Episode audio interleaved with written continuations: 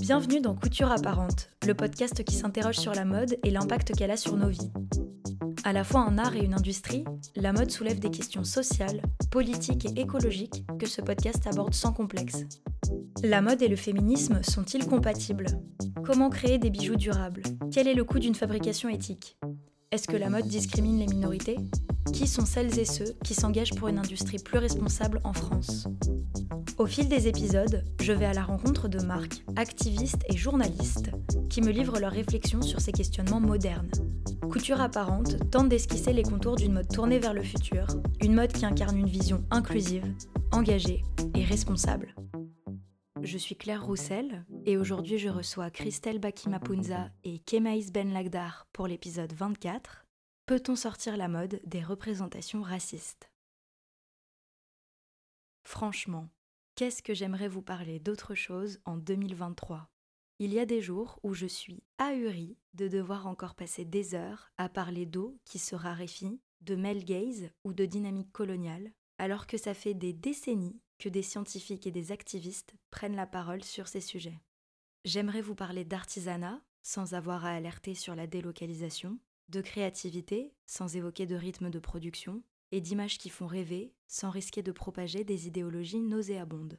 Mais, pour le meilleur comme pour le pire, la mode est autant un reflet qu'un rouage de notre société, notamment par sa capacité prodigieuse à générer des images tellement relayées qu'elles façonnent activement notre inconscient collectif. Et c'est de ça dont nous allons parler aujourd'hui, et plus spécifiquement du lien entre ces images et l'une des dynamiques les plus prégnantes de notre pays, le racisme car vous n'êtes pas sans savoir que la France est, historiquement, l'un des plus gros colonisateurs au monde, en Amérique, en Afrique ou en Asie, et qu'elle a également activement contribué à la traite esclavagiste. Les conséquences de ces violences et des discours véhiculés pour les légitimer se ressentent encore aujourd'hui. Par exemple, le ministère de l'Intérieur a relevé 12 600 infractions à caractère raciste en 2022.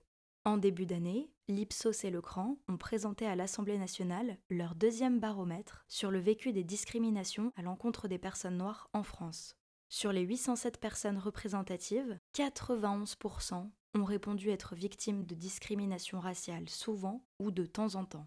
À l'échelle internationale, l'Agence des droits fondamentaux de l'Union européenne vient de publier un rapport alarmant sur la condition des personnes noires dans 13 États membres.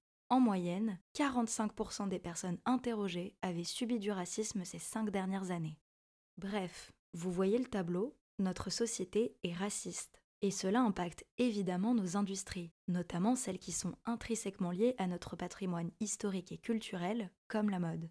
Mais ceci n'est pas une fatalité. Grâce aux travaux acharnés de chercheuses, nous pouvons comprendre les biais racistes qui façonnent nos pensées et nos imaginaires pour les déconstruire et esquisser une industrie moins violente.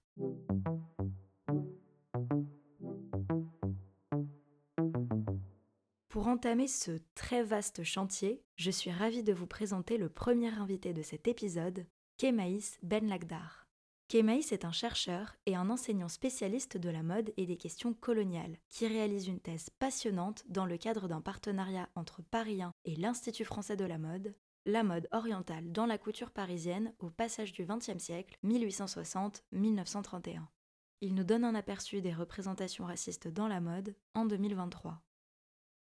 Qu'est-ce que on trouve comme euh, représentation raciste? Bah beaucoup de choses. En fait, à chaque fois que la mode réfléchit à la notion euh, d'ethnique, d'exotique, des termes qui veulent rien dire, euh, enfin qui sont racistes lorsqu'ils sont utilisés dans un cadre créatif, Lorsqu'on utilise le terme d'ethnie dans le cadre sociologique, anthropologique, c'est OK au même titre que le mot race, quoi. Le mot race, c'est un outil euh, hyper important pour parler de, euh, discrimination euh, et de rapport au monde social différent, enfin bref. Mais bon, enfin, ethnique, exotique, ça c'est vraiment un truc que je dis à mes étudiants, il est absolument hors de question de continuer d'utiliser ces termes, on essaye d'expliquer pourquoi lorsque je vois passer une campagne qui est euh, sur les réseaux sociaux euh, définie comme ethnique ou exotique, ça me rend ouf, évidemment, parce qu'en fait, eh ben, ça charrie euh, plein de représentations racistes. On en voit beaucoup en ce moment, quand même. Là, il y a un espèce de néo-orientalisme qui refait surface et qui est très très intéressant toujours placé sous le principe de l'appréciation culturelle, ça c'est le grand truc. Mais voilà, en fait, c'est ça qui est intéressant. Donc, euh, moi, j'aurais tendance à dire qu'il y a une grosse partie. En, fait, dès que la mode se décentre de l'Occident pour euh, et, euh, et s'intéresse à d'autres cultures, presque invariablement, elle est raciste. D'autant plus que elle utilise, euh, enfin, elle s'intéresse euh, à ces cultures non occidentales en utilisant une communication qui est censée être une communication globale, en utilisant des termes qui sont hyper euh, eurocentrés, comme exotique ou comme ethnique, typiquement. Donc c'est doublement problématique. En écoutant Kémaïs évoquer cette fétichisation moderne, j'ai immédiatement pensé aux campagnes sauvages, une gamme de parfums Dior pour hommes avec Johnny Depp, dont le concept date de 2015 et reprend un univers très stéréotypé autour des natifs aux États-Unis. J'ai sacrifié plusieurs minutes de ma vie à revisionner certaines campagnes, dont le teaser d'un court métrage de 2019 où l'on voit l'acteur marcher dans un ruisseau, être observé par une femme couverte d'une peau de loup et se servir d'une guitare pour entamer un morceau viril. Si je n'étais pas tombée sur un article du New York Times critiquant le choix de la marque, qui a retiré ce projet après un mois de tollé sur les réseaux, j'aurais sincèrement cru à une parodie générée par une intelligence artificielle. Ceci étant dit, Dior continue, en 2023, de parier sur la gamme sauvage et sur son égérie, qui d'ailleurs a pourtant été reconnue coupable de violence conjugale par plusieurs cours de justice. Si vous avez encore des doutes sur la violence de Johnny Depp, je vous conseille l'excellent documentaire La fabrique du mensonge par Cécile Delarue, je vous mets le lien dans la description. Bref, il n'y a rien qui va avec ces campagnes. Bah Dior, ouais, ouais, enfin, sauvage, c'est quand même assez hardcore, quoi. C'est euh, un homme blanc dominant de plus de 50 ans, bon, ça soit, qui euh, est pris en vidéo dans un canyon, enfin, dans un espèce de Far West complètement, euh, disons, complètement fantasmé. Il y a pas mal de choses des nations premières américaines qui sont là, qui sont mis en scène de manière en fait à localiser l'espace et en gros l'identité euh, du parfum, etc. Et surtout, en fait, le truc qui est archi problématique, c'est que, euh, je sais pas si tu avais vu euh, la campagne de pub, elle se termine par sauvage. Et on voit le titre du parfum apparaître comme ça. Et c'est dingue, non? Un autre exemple très parlant se trouve toujours chez Dior. Honnêtement, je n'avais pas prévu de m'acharner sur eux. Mais qu'est-ce que vous voulez? On ne fait que commenter les choses là où elles sont. La maison verse depuis quelque temps dans le fameux orientalisme dont Kemaïs est spécialiste. Il nous livre son analyse d'une collection récente de la marque et dans quel contexte artistique et raciste elle s'inscrit. Il y a une collection de Maria Grazia pour Dior que j'ai trouvée hyper intéressante et ça m'a fait euh, penser à ma thèse en gros et puis à l'orientalisme qu'on constate au début du XXe siècle. En gros, on est à la période de l'interconfinement, donc c'est après le premier, avant le deuxième. On est en septembre, donc ça doit certainement être le printemps-été 2022. Elle présente cette euh, collection qui est fondée sur, euh, comment dire, un vestiaire de l'intime, elle nous parle de Suzanne Sontag, elle nous parle de Virginia Woolf, elle nous parle euh, de coupes euh, confortables, elle nous parle de chiné à la branche et d'icat. Euh, il y a énormément de palmettes cachemire dans cette collection. Il y a un espèce de layering de motifs hyper hyper riche. Et en fait, ce que j'ai trouvé très intéressant avec cette collection, c'est qu'elle disait je veux réinventer le vestiaire d'intérieur. Bon, soit, sur le principe, euh, elle a tout à fait le droit et c'est ok. Sauf qu'en fait, en le faisant, ce qu'elle fait, c'est qu'elle réactive absolument tous les poncifs de la mode orientaliste du début du XXe siècle. Par exemple, euh, l'idée en fait que le vestiaire oriental, en principe, est résumé à l'intérieur. On ne portait des kimonos que à l'intérieur parce que c'était inconvenant de le porter à l'extérieur. D'ailleurs, on appelait ça un déshabillé le principe même du terme déshabiller, moi, il me pose problème, puisque comment est-ce qu'un vêtement peut déshabiller, en principe? Et euh, je me suis demandé, dans ma recherche aussi, si le terme négligé, déshabiller, c'était pas aussi un moyen, peut-être, de, mettre en place un rapport de force entre ce qui est habillé, ce qui est décent, c'est-à-dire la mode occidentale, et euh, de façon binaire, euh, ce qui est déshabillé, c'est tout le reste? Et donc, du coup, c'est OK de se déguiser en japonaise chez soi pour son plaisir. C'est ok de se déguiser en arabe chez soi avec plein de coussins comme une odalisque pour son plaisir. Mais par contre, c'est un petit peu moins ok de le faire dans l'espace public. Et donc du coup, ça met en place tout de suite une espèce de hiérarchie civilisationnelle par le vêtement qui est hyper intéressant à questionner. Et donc du coup, cette collection-là, elle m'a vraiment fait dire qu'il y avait quelque chose de l'ordre de l'orientalisme qui était en train de revenir chez Dior, notamment. L'orientalisme, c'est plein de choses en même temps.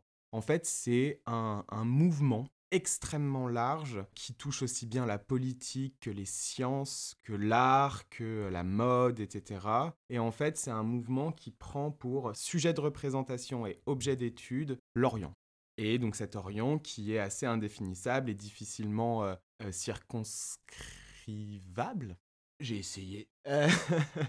Euh, non, en gros, un Orient qui serait euh, une zone géographique qui s'étendrait, disons, du Maroc jusque en Asie, centrée sur trois pôles. C'est pour ça, en fait, qu'on parle de Proche, Moyenne et Extrême-Orient. En principe, le Proche-Orient, c'est centré sur l'Empire ottoman. Moyen-Orient, c'est sur l'Empire perse. Et l'Extrême-Orient, c'est sur l'Empire du Milieu, donc l'Empire de Chine, enfin l'Empire chinois ce qui est hyper problématique avec l'Orient, c'est que en fonction euh, de l'endroit où tu te trouves en Occident, tu définiras pas de la même manière ce qu'est l'Orient. Par exemple, euh, les Français utilisent le terme Levant pour définir le Proche-Orient. Par exemple, c'est pas les proches orientaux, c'est les levantins. Toute la population, du coup, palestinienne, euh, syrienne, israélienne, jordanienne, etc. Enfin, ce sont en principe des levantins. Ce ne sont pas des proches orientaux. Bah en fait, c'est tout le point d'Edouard Saïd. Je le cite toujours, c'était mon livre de chevet, euh, voilà. C'est euh, un auteur euh, palestino-américain qui va jeter un pavé dans la mare. Il amorce, disons, un tournant qu'on dit épistémologique en 1978 en publiant un bouquin qui s'appelle L'orientalisme. Et le sous-titre français est vachement intéressant, c'est L'Orient créé par l'Occident. Donc lui, en fait, il est euh, professeur de littérature comparée à Columbia. Donc du coup, son étude de l'orientalisme, elle passe par le prisme du texte surtout. Donc en fait, il analyse des discours, il analyse des récits, etc. Et il se rend compte en fait que ce qui est censé être un des pans du savoir les plus prestigieux en Occident, à l'université, donc c'est-à-dire les orientalistes, l'orientalisme, est une pure création à des fins de domination. C'est l'idée que l'Orient est créé par l'Occident pour asservir les populations orientales. C'est un, tout un réseau, alors il est très focaldien, donc il aime bien Foucault, donc il aime bien l'idée que le savoir c'est le pouvoir, et donc du coup son idée ça va être de déconstruire tous les discours, les régimes de connaissances autour de tout ça, en gros quoi. En plus du mécanisme néfaste qu'est l'orientalisme, d'autres communautés sont visées par les représentations racistes de la mode. C'est notamment pour discuter de cela que je vous présente notre second invité, l'autrice Christelle Bakima Punza. Après un mémoire à l'IFM sur la condition des mannequins noirs, elle réalise que tout est à écrire sur le sujet et transforme ce projet en livre encore plus approfondi qui vient de paraître aux éditions Les Insolentes. Elle nous raconte ce que ses travaux l'ont amené à constater. Alors bonjour, je m'appelle Christelle Bakima Punza, je suis euh, autrice et critique j'ai sorti un livre qui s'appelle Corps noir, réflexion sur le mannequinat, la mode et les femmes noires, où j'explore euh, la place des femmes noires euh, dans la mode en tant que mannequin, mais aussi plus largement euh, dans la société française.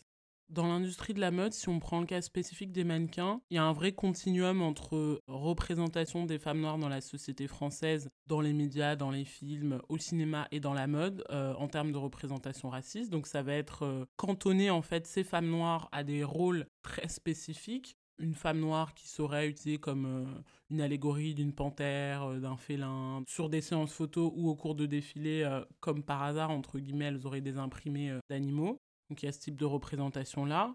Il y a aussi le fait de... Hum, c'est assez paradoxal, mais il y a à la fois la sursexualisation de ces femmes dans l'industrie de la mode et dans la société. Donc dans l'industrie de la mode, ça va être à chaque fois qu'on a parfois des séances photos ou des rôles dits de dominatrice, dominatrix, très souvent, ça va être euh, représenté par des femmes noires ou femmes racisées aussi d'ailleurs, ou euh, dans un autre cas de désexualisation, des femmes en fait qui, à partir du moment où on prendrait, euh, je sais pas, une campagne de parfum beauté où il y aurait une espèce de narratif sur la douceur, la candeur, Là, on retrouvera pas de femmes noires dans ces types de, de visuels ou de campagnes, ou alors des femmes noires à la peau très claire, femmes métisses, des cheveux lisses, enfin, qui se rapprochent des archétypes de ce qu'on attend d'une femme blanche occidentale. Donc c'est soit une surreprésentation dans certains types de stigmates, soit une complète absence dans tout ce qui se retrouve, euh, dans tout ce qu'on pourrait appeler euh, les représentations de la féminité euh, hégémonique. Alors comme type d'exemple, dans l'absence de ces profils-là, quand on regarde la majorité des défilés haute couture, très souvent il y a beaucoup moins de mannequins noirs dans les défilés haute couture que dans les défilés prêt-à-porter. Et c'est encore plus rare qu'elle soit euh, mariée, donc qu'elle porte la robe de mariée à la fin, qui est dans les défilés couture, c'est une symbolique en fait de ce que la maison a envie de faire euh, passer comme type de valeur et de représentation symbolique. On a eu euh, Alec au début des années 2000, à un moment on a eu Adu Takesh, mais en fait ça reste plutôt très très rare. Et dans les années 70, on a eu euh, chez Lanvin euh, la princesse Esther Kamatari, mais en fait ça reste très anecdotique. Là où pour des campagnes ou des défilés été, printemps-été, bah là d'un coup il y a plein de femmes noires, plein de mannequins qui sont présentes. En termes de représentation euh, dans la publicité, moi je pense spontanément à une, euh, une campagne d'il y a peut-être 5 ans euh, ou même plus Ouais, c'était Givenchy avec Riccardo Ticci, où il y avait euh, Naomi Campbell et euh, Léa T à l'époque. Bah, les deux, elles étaient en, vêtements de panthère, en fait, et dans un, une esthétique euh, très animalisante. Et encore une fois, mon idée, c'est pas de dire qu'il ne faut pas faire porter et panthère à des femmes noires parce que c'est raciste, etc. Moi, je pose la question de pourquoi, dans la grande majorité des cas, ces types d'imprimés sont portés par des femmes noires et non pas par d'autres types de femmes. Le paradoxe que soulève Christelle entre surreprésentation fétichisante et invisibilisation des formes les plus élitistes de beauté en dit long sur la condition des femmes noires dans la mode et au-delà. D'ailleurs, pour creuser tous les sujets que nous évoquons dans cet épisode, je vous conseille fortement d'écouter notre épisode 5, La mode maintient-elle des dynamiques coloniales? Depuis tout à l'heure, nous évoquons principalement des exemples issus des marques les plus puissantes et célèbres. Mais, bien sûr, les imaginaires racistes ne sont pas cantonnés aux élites. Des marques se réclamant éthiques ou alternatives sont également concernées. Kemaïs cite en exemple une créatrice bien connue pour son upcycling, Marine Serre. Il y avait un truc qui m'avait archi choqué, c'est euh, toute l'utilisation des cultures orientales par Marine Serre. Alors elle a un peu arrêté ces derniers temps. Exit le croissant euh, de le croissant de lune qui n'est pas un truc euh, foncièrement euh, arabe, enfin, on le retrouve absolument partout. C'était pas tellement ça, c'était plus. Elle avait tout un délire à un moment avec ses vêtements qu'elle régénérait. Elle nous avait fait une regenerated djellaba. En fait, tu la vois, c'est une robe rouge complètement déconstruite, euh, qui est absurde. Enfin, je veux dire, elle avait aussi utilisé pas mal de, de tapis pour faire des mises en scène de ses vêtements, etc le principe de la femme voilée aussi, alors en fait, c'est dans son esthétique post-apocalyptique, on peut la comprendre, etc. Mais enfin, quand même, ça ressemblait quand même vachement à certaines représentations très, très, très essentialisantes qu'on avait des femmes euh, arabes. Autrement aussi, elle nous avait fait des gants avec euh, des tatouages berbères et tribaux euh, qui étaient quand même très, très évidents. Et je sais pas ce qui lui prend de vouloir régénérer la culture arabe alors elle le fait, donc elle le fait avec plein d'autres types de vêtements, etc. Mais enfin là, ça m'a vachement intéressé dans cette espèce de néo-orientalisme post-apocalyptique, tu vois, où finalement en fait elle utilise tous les poncifs possibles et imaginables. Ah bah ouais, on s'intéresse au Maghreb, bon bah on va forcément s'intéresser aux tatouages euh, berbères et au djellaba évidemment, mais on le fait d'un point de vue un peu disruptif, etc. Donc si tu veux, ouais, je sais pas, il y a quand même eu des personnes qui se sont euh, soulevées contre euh, son utilisation des, euh, des, tatouages tribaux, quoi, en gros. Mais bon, elle est pas assez huge. C'est un feu de paille, quoi. Mais ça n'empêche pas que c'est tout autant problématique. Cet exemple issu d'une marque engagée me rappelle un autre cas. L'année dernière, une de mes marques éthiques préférées, dont je ne vais même pas me fatiguer à prononcer le nom ici, a posté une photo très problématique. On y voyait une femme portant une sorte de kipao, une robe traditionnelle chinoise, sauf que celle-ci était extrêmement raccourcie, ce qui va à l'encontre totale du ton habituel de ce vêtement traditionnel, en plus d'être un bel exemple d'appropriation culturelle. La communauté internationale de la marque a immédiatement réagi en pointant l'aspect sexualisant de cette robe et l'imaginaire de soumission des femmes asiatiques qu'elle contribuait à alimenter. Certaines internautes l'ont même fait avec pédagogie, en pariant sur les engagements et donc la bonne foi de la marque. Or, la fondatrice de celle-ci a réagi avec une belle audace. Elle a refusé toute critique, bloqué et supprimé de nombreux commentaires et nié le moindre respect à la culture chinoise. Elle a ainsi fait une belle démonstration de privilège blanc et profondément déçu sa communauté en refusant simplement de reconnaître son erreur. The Greenimalist, que vous avez l'habitude d'entendre dans le podcast, a fait de super posts à l'époque de ce scandale. Pour Kemaïs, c'est l'occasion de rappeler que les marques ou les personnes prônant des valeurs éthiques, comme l'écologie ou l'artisanat, sont tout autant capables de racisme. Mais en fait, les gens pensent que lorsque tu es woke, ce terme qui ne veut strictement rien dire, tu l'es sur tous les sujets. En fait, c'est pas parce que tu es archi euh, queer, je, suis queer, je me suis déjà pris dans le milieu queer des remarques archi racistes. C'est pas parce que tu es éveillé sur un sujet en particulier que tu que ça te donne un blanc-seing et que tu n'es pas euh, au demeurant raciste, par exemple, ou que t'as pas des biais racistes qui, te, qui sont hyper ancrés de toute manière. Le principe même de la culture occidentale, c'est d'être raciste. Enfin, bon, bref, hein, si tu veux, genre, l'idée, c'est qu'il faut réussir à déceler et à débunker tous les biais racistes euh, qui sont là depuis très très très longtemps, quoi. Donc, euh, Mais c'est trop intéressant parce que du coup, lorsque tu me dis que elle over réagit, ça laisse entendre quand même que bah ouais, en fait, elle est blanche. Et en fait, elle est blanche et elle est très privilégiée et elle est d'autant plus privilégiée qu'elle n'a jamais pensé ce sujet. C'est pour elle un impensé. Pour elle, c'est ok, c'est euh, de l'appréciation, c'est le mélange culturel, c'est beau, c'est mignon, c'est voilà. Et en fait, elle se rend pas compte que cette fameuse robe, elle est ancrée dans une histoire de la sexualisation des femmes asiatiques, qui est quand même très très très très problématique et qui a été repris par euh, l'industrie du, film hollywoodien, qui a été repris par des campagnes de publicité, par la, la culture dominante mainstream, etc. Et qui aujourd'hui est tellement ancrée en fait, tellement ancrée à l'intérieur de nous qu'on le questionne plus et que en fait, du coup, on perpétue des représentations racistes, raciales, sexistes et misogynes sans même s'en rendre compte.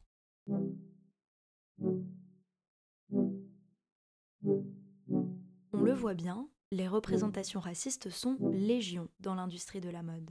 Évidemment, cela ne vient pas de nulle part. Elles sont le fruit d'un contexte historique complexe, comme l'explique Christelle avec l'exemple des femmes noires le statut aujourd'hui des différents types de représentations qui existent dans la mode auprès des femmes noires, il faut le comprendre avec le rapport que la France et l'Occident plus globalement entretient avec les populations noires euh, depuis euh, la traite négrière à partir du, on dit 15e, parfois 16e siècle, ça dépend. L'esclavage n'est pas arrivé par hasard, mais ça a été comment est-ce que on met derrière en fait des différences qui paraissent déjà euh, juste physiques et ensuite culturelles et qu'on décide de les établir comme hiérarchie, à savoir on peut dire qu'une personne est blanche et une autre personne est noire, ça ne veut pas dire que la personne blanche est supérieure à la personne noire. En fait, c'est ce qui s'est passé au moment de l'esclavage et ça n'a pas juste été euh, une hiérarchisation euh, économique, mais aussi idéologique, aussi esthétique. Et c'est pour ça qu'aujourd'hui, on retrouve encore dans les figures de la beauté plus de femmes blanches ou en tout cas de femmes qui se rapprochent de cette hégémonie-là je tiens aussi à le dire, il y a une pléthore de femmes blanches qui ne font pas partie de cette représentation de la femme blanche hégémonique parce qu'elles sont pas assez minces, parce qu'elles n'ont pas la peau exactement comme il faudrait, parce qu'elles n'ont pas exactement les traits. Mais l'idée, c'est de se dire qu'il y a un idéal type qui a été érigé en unique représentant de ce que devrait être une femme et de la beauté, et que les femmes noires, c'est celles qui se trouvent le plus loin, en fait, de ces représentations-là on prend des exemples euh, au cours de l'esclavage ou de la colonisation, ou après en fait même de ce qu'on retrouve aujourd'hui dans des sociétés qu'on appellerait post-coloniales, mais où en fait on n'y est pas vraiment. On le voit en fait dans le type de représentation, mais on le voit aussi avec euh, les rapports de force comprendre que la mode s'est instituée comme hégémonie en Europe et notamment en France, ça veut aussi dire qu'on empêche certains types de narratifs qui existeraient dans d'autres continents, dont le continent africain ou dans d'autres communautés noires d'exister en disant bah peut-être qu'en fait si on était sur un rééquilibrage et qu'un designer, je sais pas, euh, sud-africain, euh, congolais ou, euh, ou afro-américain proposait sa propre réinterprétation de ce qu'est la mode, forcément, il y aurait un affect qui viendrait de son histoire personnelle, de venir mettre en avant des femmes noires, parce que souvent les designers le disent, moi quand je design, je pense à ma mère, je pense à mes sœurs, je pense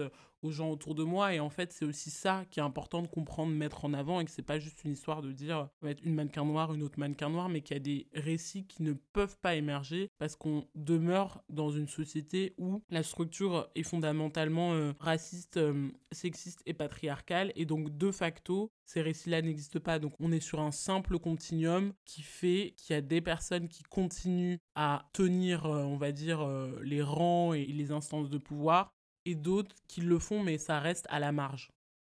Ce que les propos de nos invités soulignent aussi, c'est que les images racistes dans la mode sont issues de mécanismes historiques qui vont bien au-delà de cette industrie, avec notamment la création de stéréotypes qui ont permis de légitimer les violences coloniales en déshumanisant les populations colonisées. Et pourtant, de nombreuses personnes sont totalement inconscientes de ce continuum lorsqu'elles reproduisent une représentation raciste dans un contexte de mode. Ouais, je pense que à la fois c'est un continuum et tout est lié, mais le fait que beaucoup de gens ne voient pas le lien. Là, je suis pas en train de parler des gens qui voient le lien mais qui réfutent le lien parce que ça c'est encore un autre sujet. Mais les gens qui ne voient pas le lien, c'est aussi qu'il y a la question de comment est-ce qu'on enseigne l'histoire de la France aujourd'hui euh, à l'école, euh, l'éducation nationale ou même moi j'estime que la littérature, le cinéma et les arts, c'est aussi une manière de raconter euh, les histoires de manière différente et plurielle et en fait, le continuum est difficile à voir quand on nous explique déjà dans le cas français que non, la France n'a pas été un pays esclavagiste. Bah, en fait, si, enfin, la question c'est pas de dire euh, est-ce que c'est bien, pas bien, parce que oui, l'esclavage est une mauvaise chose, mais juste, si même on n'a pas envie de parler du cas euh, de l'Afrique noire, etc., on peut juste parler de ce que sont la Guadeloupe, la Martinique, la Réunion à l'origine, qui sont des colonies de peuplement qui après ont été réintégrées au moment de la départementalisation en 1953, si je me trompe pas, mais en fait ça vient de quelque part, et c'est aussi pour ça qu'il y a des personnes noires en France, qu'il y a des personnes arabes en France ou des personnes qui viennent de ces anciens territoires euh, colonisés, parce que on a la France à l'époque, en tout cas en, tant qu'État, a créé un continuum qui fait que ces gens se retrouvent là ici. Et je pense qu'on toutes les personnes euh, qui ont euh, dans leur famille une histoire migratoire, d'où qu'elles viennent, même si par exemple ça peut être le cas de, de la Russie, de l'Europe de l'Est, etc., il faut se poser la question de quand on arrive dans un pays, c'est pas par hasard en fait. Et il y a, des liens qui sont créés. Et c'est pour ça qu'aujourd'hui, la question du continuum est importante, parce que je pense qu'elle apporte à la compréhension globale de ce qu'on est en tant que société, et parfois aussi d'éviter de, même si j'aime pas ce terme d'hystérie, mais que d'un côté ou de l'autre, mais oui, mais je comprends pas pourquoi vous êtes en train de me dire qu'on est sur un continuum raciste, alors qu'en fait, pas du tout. Moi, je t'explique ce qui s'est passé avant, on fait des liens, et aussi de l'autre côté, de pas prêter, entre guillemets, de fausses intentions à des images qui ne porteraient pas les discours qu'on est en train de, lui faire porter de l'autre côté. Donc, euh, je pense que c'est un peu pour remettre les choses à plat et dire, ok, en fait, on peut juste essayer de comprendre pour se mettre d'accord à des moments et, dépasser ça. On n'a pas envie de parler toute notre vie sur euh, pourquoi le continuum, il est là. Oui, bah, j'aimerais juste inventer autre chose, en fait.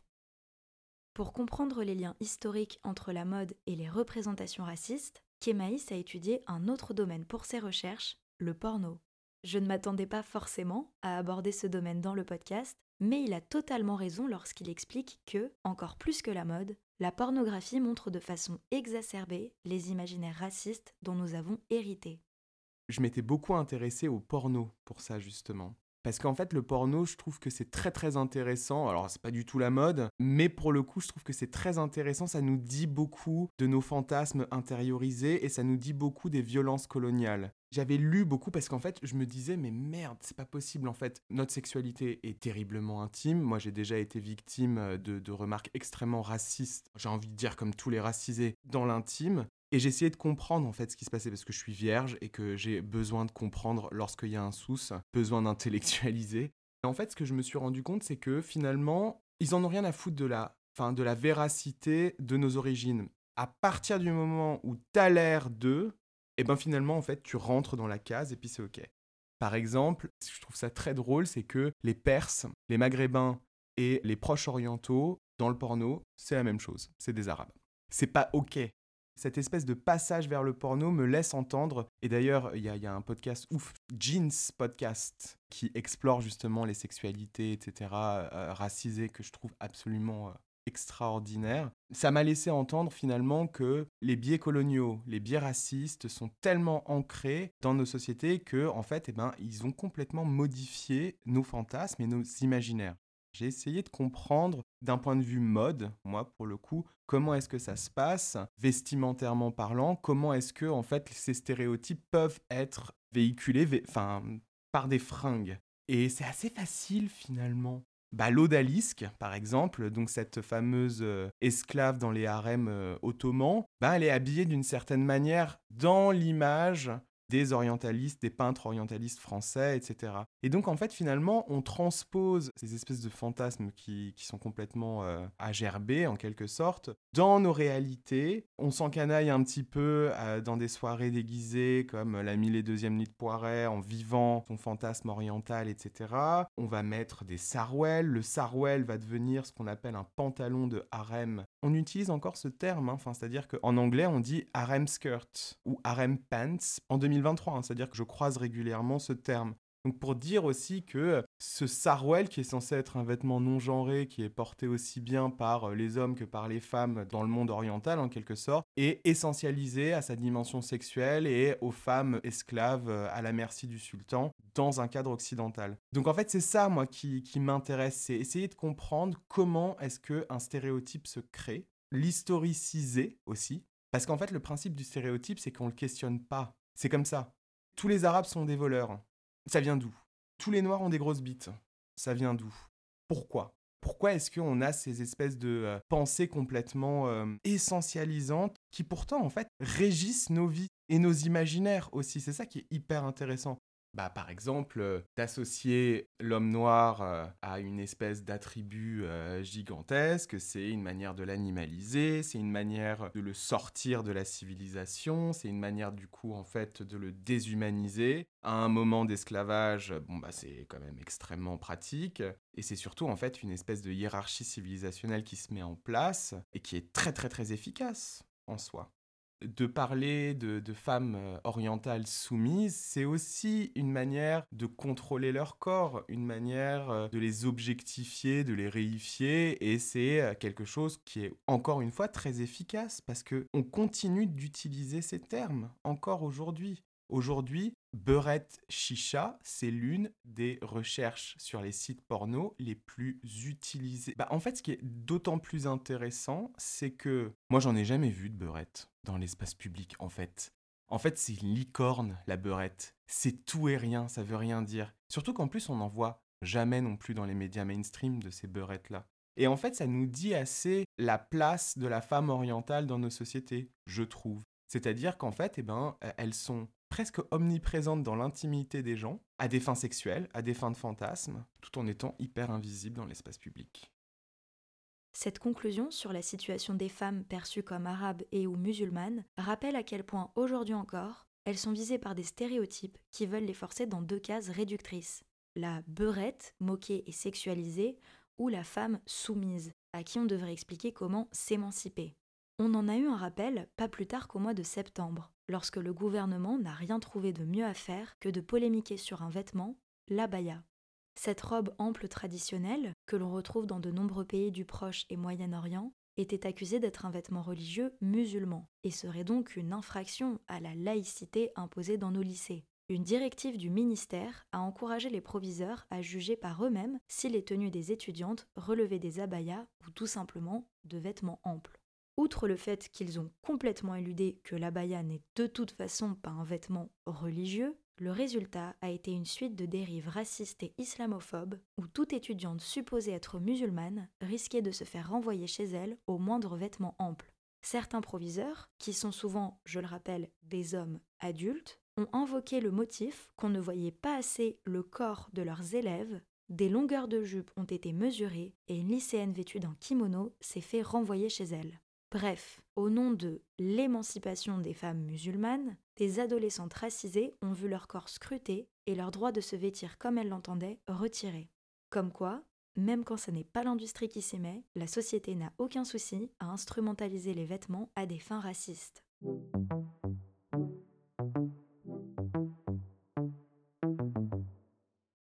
Maintenant que nous avons analysé des exemples de représentation raciste dans la mode et les contextes sociaux, historiques et culturels qui sont à leur origine, une question demeure. Comment sortir la mode de ces imaginaires nocifs?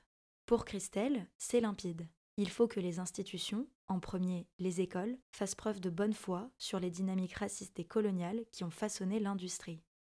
Euh, dans le cas de l'industrie de la mode, alors je dis le type de solution, mais il y a énormément de solutions. L'une des premières, là où je pense dans, les cas des écoles, c'est il faut inclure dans des corpus de textes, d'images, ces types d'images dont on parle en fait. Moi, par exemple, j'ai fait euh, l'Institut français de la mode. On avait un cours qui était euh, Histoire de la mode. Bah, en fait, ce serait intéressant d'analyser l'histoire de la mode à Paris dans un contexte colonial ou décolonial, ou juste de se dire, on va étudier un designer comme euh, Chris Kelly, qui est un, designer noir dans les années 80-90 en France, et de se dire, on se propose d'analyser les créations de ce designer. Si on n'a pas envie de rentrer de manière frontale dans la France à cette époque, c'était ça, mais l'histoire d'une maison et d'un designer dit beaucoup sur le pays et le, monde dans lequel il vit. Donc ça permet aussi d'aborder ça. Même la question de hum, analyse de défilés, qu'on analyse hum, voilà des défilés actuels, se dire dans le corpus des défilés actuels, on décide d'analyser des défilés qui sont aussi faits par des designers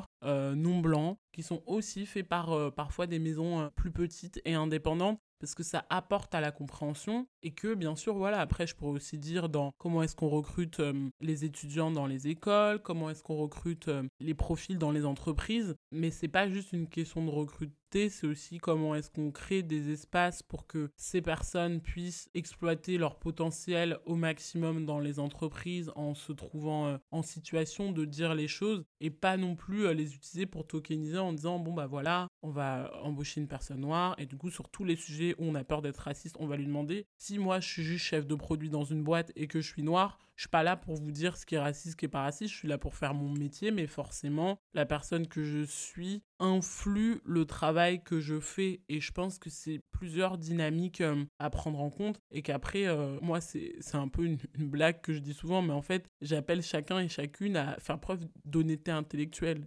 parce que parfois, je pense que le sujet, il est, aussi là, c'est qu'il y a des choses qu'on voit, mais qu'on accepte de ne pas voir en disant, bah en fait, c'est peut-être pas tant un problème que ça. Et le jour où il y a un backlash, bah, personne comprend, alors que peut-être qu'il y a une personne dans l'entreprise qui l'a dit à un moment, peut-être qu'il y a quelqu'un, je sais pas, sur les réseaux sociaux qui l'a dit à un moment. Donc euh, l'honnêteté intellectuelle, ça requiert du courage, mais je pense que les gens qui dirigent des entreprises aujourd'hui, du courage, elles en ont. Hein. Elles prennent des décisions très difficiles tous les jours, donc il faut euh, se mouiller un peu plus que d'habitude, mais le faire quand même, parce que, enfin, je vois pas comment on pourrait faire autrement si ce n'est euh, aller dans le mur si personne ne décide de se remonter les manches, quoi. Pour Kemaïs aussi, les études sont la base du changement, notamment parce que plusieurs fondateurs de ce qu'on appelle les Fashion Studies, qui analysent la mode à la fois comme une culture et une industrie, portaient des idées racistes qui ont pu infuser dans ce domaine très important et enseigner dans de nombreuses écoles. Ça peut donc être intéressant de corriger le tir et d'enfin arrêter de considérer l'Europe et ses penseurs comme le centre de la mode. Qu'est-ce qu'on peut faire pour sortir de cette espèce d'impasse eh ben déjà, bah, je vais prêcher pour ma paroisse. Je suis prof. Donc du coup, ça commence par l'enseignement et en fait par une nécessaire décentralisation de l'Occident. En fait, c'est l'idée que une idée complètement coloniale et qui a été théorisée d'ailleurs hein, par de très nombreux chercheurs qui sont en plus de façon très intéressante des socles, des fondations de ce qu'on appelle les fashion studies et qui sont foncièrement racistes. Euh, je pense à, à, Flugel ou à Zimmel par exemple, euh, qui sont cités abondamment et dont euh, la théorie a été utilisée et utilisée et qui statuent sur le fait que la mode est un concept occidental parce que c'est un concept de civilisation euh, avancé Et que du coup, en fait, ils mettent en place une espèce de différence, binarité en quelque sorte, entre la mode et la tradition, la mode et le costume. Ce qui n'est pas occidental est forcément du fait de la tradition, du fait du costume, etc. Bah, c'est archi problématique. Parce que finalement, euh, ça invisibilise tous les talents créatifs en dehors de l'Occident. Et en même temps, pour me faire l'avocat du diable et pour nuancer le propos. Je me rends compte quand même qu'il y a énormément de personnes racisées et énormément de personnes qui sont dans le sud global ou euh, qui sont, disons, très loin en périphérie des grandes villes de mode, qui clament leur patrimoine euh, ancestral et dans un certain sens qui s'exotisent euh, eux-mêmes. Moi, en fait, ça commence à, me les briser de voir des jeunes maghrébins, créateurs, réinterpréter le kaftan ou la djellaba est-ce que tu n'as pas envie de, en fait, de façon très, euh, très, très clivante, j'ai envie de leur dire, propose quelque chose qui soit beaucoup plus subtil. La maison Rabbi Kairouz, typiquement, l'un de mes créateurs, mais juste absolument préféré. Il est libanais, euh, il avait des ateliers à Beyrouth, euh, il est au calendrier officiel de la haute couture. À aucun moment, lorsque tu regardes sa mode, tu vois une once d'orientalisme. La maison Renaissance-Renaissance, c'est exactement la même chose. C'est tellement intéressant en fait. Ils utilisent leurs origines, mais de façon tellement subtile que finalement tu le vois pas, ou c'est pas le point en fait. Moi, ce que je trouve très problématique, c'est vraiment l'Orient qui s'orientalise. C'est hyper complexe parce que, en fait, de répondre à l'orientalisme par une célébration des origines, c'est ok. Vraiment, c'est ok. Mais finalement, c'est rester dans la binarité euh, du costume versus la mode occidentale. Le point que soulève Kemaïs est aussi intéressant que complexe. Pour commencer, il me semble, ça n'est pas étonnant que les personnes visées par une oppression intègrent elles-mêmes des mécanismes de cette oppression. On le voit bien grâce à des concepts comme le racisme ou la misogynie internalisée. Et il peut être très complexe de sortir des logiques qui vont avec, car nous baignons littéralement dedans depuis notre naissance. Je ne sais honnêtement pas s'il y a une réponse miracle à ce sujet, mais je pense qu'il peut être intéressant de se demander pourquoi je fais ça. Est-ce en réaction ou suite à une injonction? Est-ce que ça résonne avec qui je suis Avec le monde que j'aimerais voir demain? Ceci étant dit, si je pense qu'il est très intéressant pour les personnes concernées de voir si elles n'entretiennent pas les mécanismes de leur propre oppression, il faut rappeler qu'évidemment, elles n'en portent pas la responsabilité première. Les systèmes comme le patriarcat ou le colonialisme, et les groupes qui en bénéficient, sont les responsables de cette situation.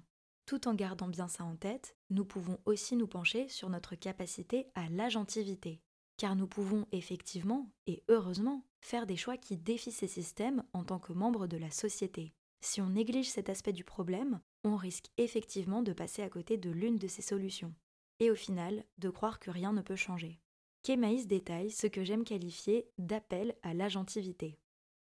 En fait, si tu veux, c'est un travail euh, pédagogique déjà dans un premier temps, dans les deux sens en fait. C'est-à-dire que mon travail de chercheur me pousse à la nuance et à ne surtout pas être essentialisant il y a des problèmes dans les deux sens. C'est pas les grands dominants et les pauvres dominés. C'est infiniment plus complexe que ça. Même si globalement, évidemment, il y a des personnes en position de domination qui font quand même énormément de mal. Du coup, l'idée, c'est de décoloniser de l'intérieur l'enseignement mode en mettant en avant de très nombreuses autres cultures de mode. J'essaye de le faire et j'essaye aussi d'adresser la question de l'appropriation culturelle et de l'empire colonial et en quoi l'empire colonial, enfin, l'expansion des empires coloniaux impacte la mode, c'est ma thèse en gros. Donc du coup, j'essaye de distiller ça dans mes cours d'histoire et dans mes cours de fashion studies. C'est vraiment une nécessaire décentralisation de l'Europe et de l'Occident et surtout en fait de faire germer dans la tête des étudiants une espèce de graine critique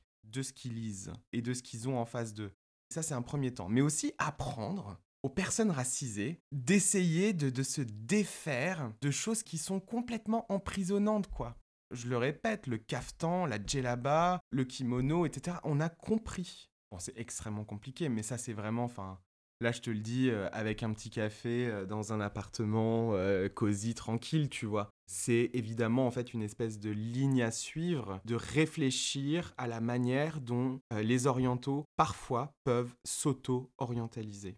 Moi, je me rappelle, enfin, de façon très très très concrète, mes deux parents sont tunisiens, ma famille est tunisienne, je suis né et j'ai grandi à Paris, j'ai une vision euh, très très très occidentale de la Tunisie, et en fait, lorsque j'ai commencé à essayer de retrouver mon arabité, j'étais mais dans le cliché et le fantasme de l'enfer sur terre. En fait, j'ai eu une prise de conscience à un moment, je me suis dit mais non, c'est pas OK du tout quoi. Surtout en fait, le truc hyper intéressant, c'est qu'à un moment je me suis dit ouais, je vais retourner vivre là-bas, je vais faire quelque chose de mes mains. C'était hyper white savior dans un sens, tu vois. Mais ça partait en fait d'une super bonne intention de je renoue avec mes origines. Et en fait, en allant en Tunisie et en parlant à mes, à mes cousins, ils étaient en mode, mais en fait, euh, tu veux revenir? T'es sérieux? La seule chose qu'on veut faire, c'est de se casser de ce pays de merde. Et là, en fait, j'ai eu un peu une espèce de prise de conscience en me disant, ah ouais, en fait, d'où tu parles? Comment tu te positionnes? Qui es-tu par rapport à tes origines? Comment ça se passe Et je me suis rendu compte de ma capacité à m'orientaliser moi-même. Et franchement, ça m'a trigger de ouf.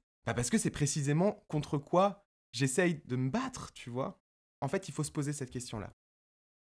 Une autre solution est bien sûr d'avoir les personnes concernées à des postes de responsabilité pour amener le changement de l'intérieur. Malheureusement, on en est loin. Kering vient par exemple de nommer le remplaçant de Sarah Burton chez Alexander McQueen, ce qui a donné une équipe de directeurs créatifs composée à 100% d'hommes blancs dans le groupe de luxe.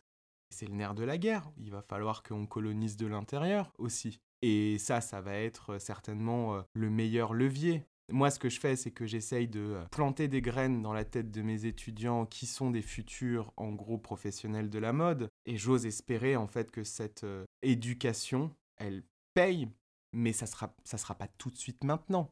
Ça, ça prendra du temps, mais c'est lorsque ça prend du temps que ça s'institutionnalise finalement, quoi. Mais euh, moi, j'aimerais beaucoup qu'une personne racisée prenne la direction d'une très très très grande marque. Bah, j'avais, réagi justement à ce post-là où, qui montrait les twins Kering, parce que c'est vraiment des twins, quoi. Je le répéterai jusqu'à ma mort, encore une fois, ce n'est pas parce que les podiums sont peuplés de personnes racisées et que la mode serait inclusive, du coup, qu'elle est vraiment tout se joue au sommet de la pyramide. Tout se joue au sommet de la pyramide. Mais si tu veux, en même temps, ce qui est compliqué, c'est que le système de la mode n'a aucun intérêt à se décoloniser. Ils n'ont aucun intérêt à avoir un regard rétrospectif sur leur domination et sur leurs privilèges.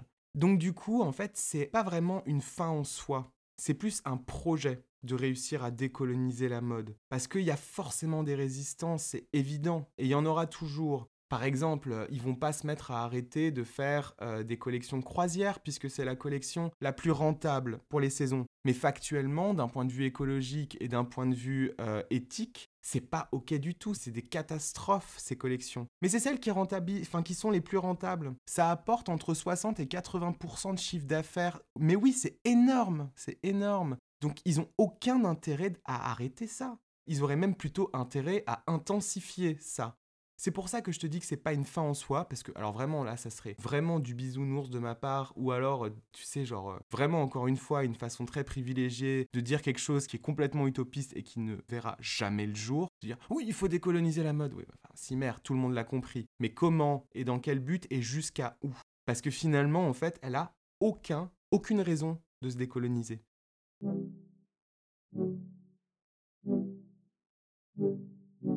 Face à cette situation très dense, la mode n'en est qu'au tout début de la déconstruction de ces représentations racistes.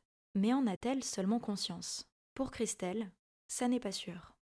Alors, est-ce que euh, l'industrie au sens euh, large se rend compte de l'urgence en fait qu'il y a à agir aujourd'hui? Moi, je t'avoue que j'en suis pas si sûre.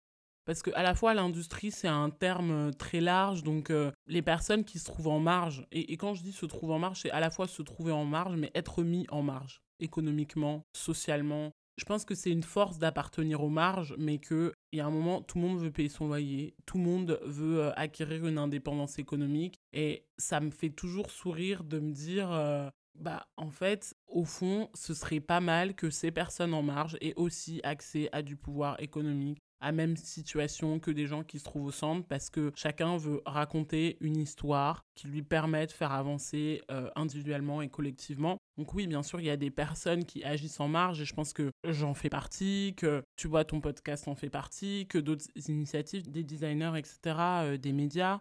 Mais moi, c'est plutôt le centre qui m'intéresse. Voilà, récemment, on a eu euh, ces nominations euh, au sein des maisons de mode, chez Kering, etc., etc. Et moi, l'idée, c'est pas de name dropper des gens. De toute manière, je l'ai dit dans l'intro de mon livre, je ne suis pas là pour dire qui est raciste, qui n'est pas raciste, qui fait bien, qui ne fait pas bien. Je suis juste là pour montrer des faits et dire qu'en fait, ça, ce que vous faites aujourd'hui en termes de recrutement et de non-renouvellement des profils et des imaginaires, voilà ce que ça signifie dans la société au global. Surtout, avant même de parler de la question euh, raciale, je me dis juste, la mode est une industrie consommée majoritairement par des femmes. Comment vous pouvez ne pas vous dire que c'est un problème qu'il n'y ait que des hommes qui proposent des créations euh, artistiques? Et on sait qu'il y en a des femmes dans les studios, il y en a énormément. Mais la question, c'est pourquoi il y a une armée de femmes devant deux ou trois hommes? Bah oui, c'est un problème en fait, ça veut dire quelque chose. Donc euh, je pense qu'il y a encore euh, énormément de choses à faire et aussi comment ne pas continuer à traiter le sommet en marche? Parce que c'est vrai qu'il y a des fédérations, des entreprises qui vont créer euh, des programmes diversité, inclusion, blablabla, blablabla. Mais en fait, ça crée des programmes en marge et ça ne rentre pas dans la normalité de ce que c'est que d'être un employé dans telle ou telle boîte, d'acquérir par exemple une bourse de financement de la ville de Paris. Enfin, il y a beaucoup de choses où, voilà, on utilise souvent ces termes de, de ghetto des talents et moi parfois j'ai l'impression que c'est un peu ça, c'est bon, comment est-ce qu'on peut faire pour intégrer le problème? On va l'intégrer en créant une nouvelle sphère plutôt que de dire comment on fait pour l'intégrer dans la sphère. Mais typiquement, le cas en fait qui a été révélé par le Times euh, il y a euh, une semaine et, qui, dont je parle euh, dans un chapitre aussi dans le livre Rendez-vous en terrain inconnu, en fait c'est ça, c'est donc la mode s'est dit il y a trois ans, ok, il n'y a pas assez de mannequins noirs, bon, on va prendre des mannequins noirs, mais plutôt que de recruter ces filles en Europe, parce qu'il y a des filles noires en Europe, il y a des filles noires aux États-Unis, il y a des filles noires dans les viviers de mode on se dit non en fait il faut qu'on ait créé un nouveau marché et il faut aussi qu'on le fasse de manière à ce que ça nous coûte pas tant que ça. Parce qu'il est là aussi le sujet c'est qu'on sait qu'une fille française coûtera beaucoup plus cher qu'une fille au Sud-Soudan au Kenya parce qu'on est sur des pouvoirs d'achat différents et aussi parce qu'on est sur euh, une emprise psychologique bien différente. Donc euh, aller euh, chercher des filles dans les camps, moi je me pose la question, un, de l'intégrité en fait et de la moralité des scouts et des agences, et ensuite des instances internationales qui permettent de rentrer dans un camp, parce qu'un camp de réfugiés, on rentre pas comme ça, c'est localisé de manière extrêmement précise, c'est très très sécurisé, donc ça veut aussi dire qu'il y a des instances internationales qui protègent ces camps, dont certains agents ont passé en fait aussi des accords financiers avec des agences en disant ok moi je t'envoie 4 ou 5 filles tu peux venir tu viens les voir. Elles auront un visa elles auront un papier. Cette affaire là du Times elle est très symptomatique des solutions que la mode en tant qu'industrie trouve aujourd'hui. C'est je vais trouver une solution qui me permet de rester en marge et qui me permet de continuer à exploiter les gens autant que faire se peut. Mais en fait ça finit par être révélé comme là aujourd'hui. Et je pense qu'il est là le problème, c'est qu'il faut pas se voiler la face. Et encore une fois, il faut être courageux dans ce qu'on fait et aussi se dire qu'on n'est pas là à se dire euh, moi je vous déteste tous dans l'industrie, tout ce que vous faites c'est mal. Mais je dis les choses parce que j'ai pas envie que ça continue à se passer comme ça et qu'on aimerait vivre dans un monde apaisé en fait. De son côté, Kémaïs se penche sur ma fameuse question de conclusion des épisodes. Que peut-on espérer ou craindre pour l'avenir de l'industrie quand on parle des questions racistes Alors, la minute Nostradamus. Prenez un petit thé et écoutez ma prédiction. Non, non, je rigole. Euh, comment est-ce que ça va évoluer? Alors, je sais vraiment pas. En fait, eh ben, euh, je suis très partagé entre très optimiste et très pessimiste. Je suis très optimiste parce que sinon je me flinguerais, hein, évidemment. Donc euh, j'essaye euh, le plus possible, encore une fois, par l'éducation, parce que je pense qu'il n'y a que ça de vrai, de me dire que peut-être que par la suite, euh, dans un futur plus ou moins proche, on va avoir des personnes qui sont beaucoup plus éveillées sur la question. J'ose espérer que dans un milieu, dans le milieu français, en fait, il y ait de plus en plus de ponts entre l'université et l'industrie de plus en plus. Et qu'en fait ils se rendent compte que il y a des chercheurs là en mode là qui sont en passe de devenir docteurs. Euh, je parle pas que de moi il y en a plein d'autres et qui peuvent en fait apporter leur lumière en gros au studio.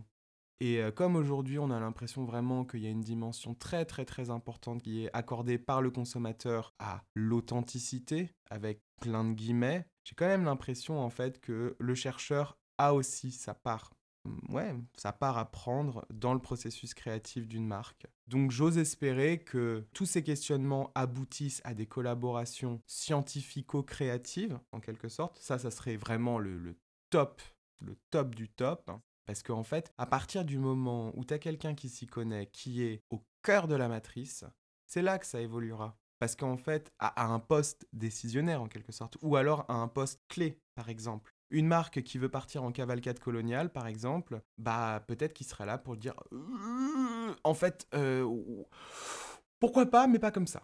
Et en fait, il suffit simplement de dire pourquoi pas, mais pas comme ça, pour qu'en fait, eh ben, on change toute la représentation. C'est pour ça, hein, c'est vraiment le pouvoir, euh, le pouvoir du contre-discours à l'intérieur du système. Moi, je suis vraiment pour ça. Je sais qu'il y a plein de militants qui sont pas OK avec l'idée euh, d'intégrer le système pour pouvoir le changer de l'intérieur. Moi, en l'occurrence, peut-être que j'évoluerai, hein, mais, mais pour l'instant, je suis à fond là-dedans. Et en même temps, euh, donc du coup, je te dis que j'étais très optimiste, et en même temps, je suis hyper pessimiste parce que bah, les marques, là, récemment, elles se sont fait mais des couilles en or. Elles ont mais multiplié par je ne sais combien pendant le Covid et après le Covid leur chiffre d'affaires, c'est indécent. Elles n'ont aucune raison valable d'arrêter. Parce que, en fait, malgré tous les scandales, elles continuent de se faire de la thune et même pire, elles s'en font plus. Il faut essayer.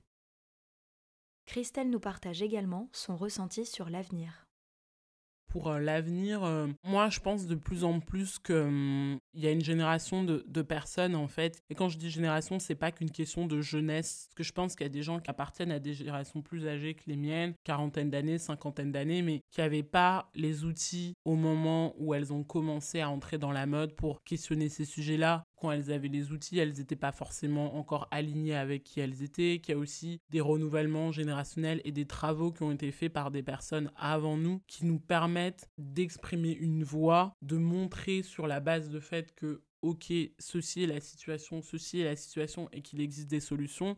Un truc que je dis souvent, c'est euh, je sais que là, avec ton podcast, que là, avec mon livre et d'autres choses, on soulève des sujets qu'un grand nombre de personnes dont l'industrie n'ont pas envie de traiter, mais qu'en même temps, un notre très grand nombre a envie de traiter, a envie de faire avancer les choses. Moi, écoutez, on va faire avancer les choses avec les gens qui ont envie d'avancer. Et à un moment, quand tu es poussé au bord de la falaise, tu dois te retourner parce que tu n'as pas envie de tomber, en fait. Donc euh, voilà, je, je, reste optimiste parce que je travaille pour ça et avec d'autres personnes et que je le ferai pas si je me disais ok c'est perdu d'avance. C'est juste que les forces, c'est un peu David contre Goliath malgré euh, la retentissance médiatique euh, que ces sujets peuvent avoir, dans la finalité, on se retrouve avec ah bah les nominations au board. Bon bah voilà, en fait, ça montre bien ce que ça veut dire quoi.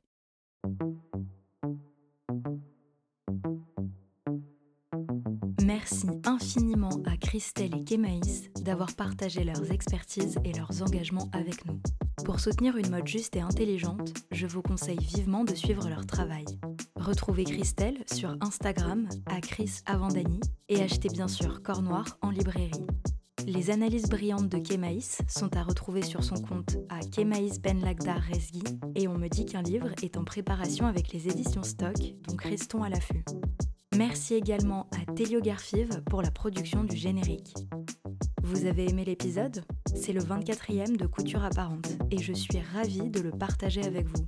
Pour m'aider à faire connaître le projet, n'hésitez pas à lui mettre une très bonne note sur les applications d'écoute, à en parler à vos proches et à le partager sur les réseaux sociaux.